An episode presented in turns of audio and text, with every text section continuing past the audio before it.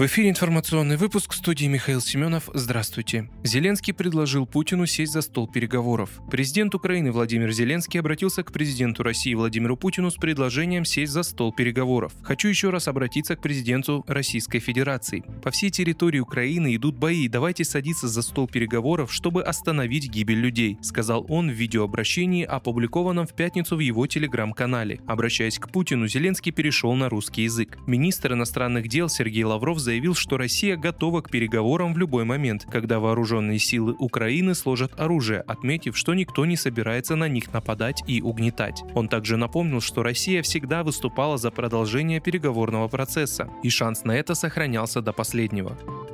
Карты подпавших под санкции банков не будут работать с сервисами Apple Pay и Google Pay. Речь идет о картах группы ВТБ, Совкомбанка, Новикомбанка, Промсвязьбанка и Открытие. В ЦБ добавили, что банковские карты российских кредитных организаций работают и продолжают работать на всей территории России для оплаты товаров и услуг, переводов и операций через банкоматы без ограничений. Карты, выпущенные попавшим под санкции западных государств банками, также работают и будут работать на всей территории России без ограничений, а средства клиентов на счетах, привязанных к картам, также полностью сохранены и доступны.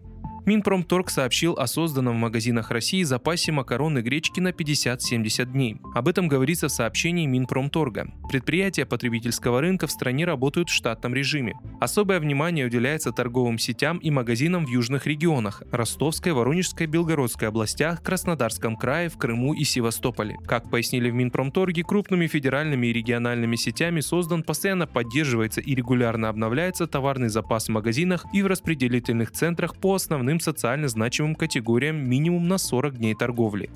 Собянин подписал указ о частичной отмене ограничительных мер из-за коронавируса. Требование об удаленке для 30% сотрудников становится рекомендательным. Москвичи старше 60 лет могут пользоваться транспортом бесплатно. Об этом сообщил в пятницу в своем блоге мэр столицы Сергей Собянин. Также Собянин в своем блоге подчеркнул, что в Москве продолжается устойчивое снижение заболеваемости омикроном.